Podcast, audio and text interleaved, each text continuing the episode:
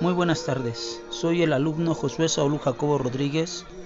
Me encuentro cursando la licenciatura en Administración de Empresas y voy a hacer la definición del problema.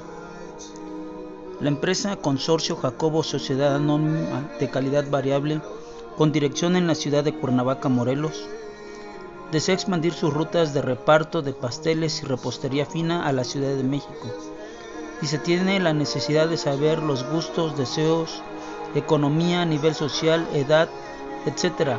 del mercado meta en el cual va a incursionar, de acuerdo a los productos que comercializa.